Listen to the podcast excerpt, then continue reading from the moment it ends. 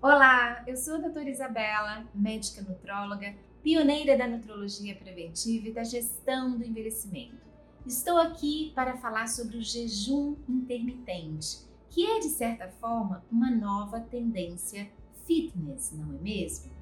Na definição de jejum intermitente, não está implícito quantas horas de jejum você vai fazer, nem quantas vezes por semana. Apenas que você vai alternar períodos de jejum e períodos em que se alimenta. Normalmente, nós já fazemos isso quando estamos dormindo, mas quando você adere a essa proposta, você tem um número de horas definidos de jejum.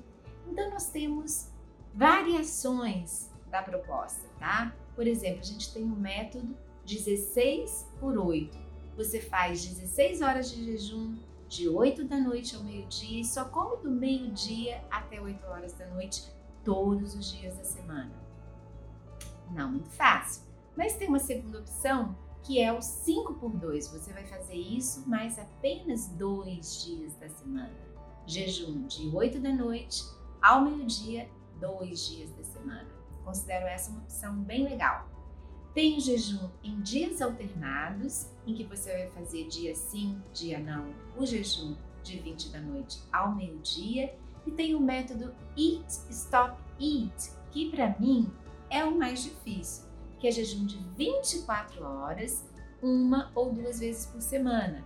Eu, particularmente, não me sinto bem, certo? Agora, ninguém vai sair por aí fazendo jejum sem a devida orientação de um profissional especializado para lhe acompanhar, não é mesmo?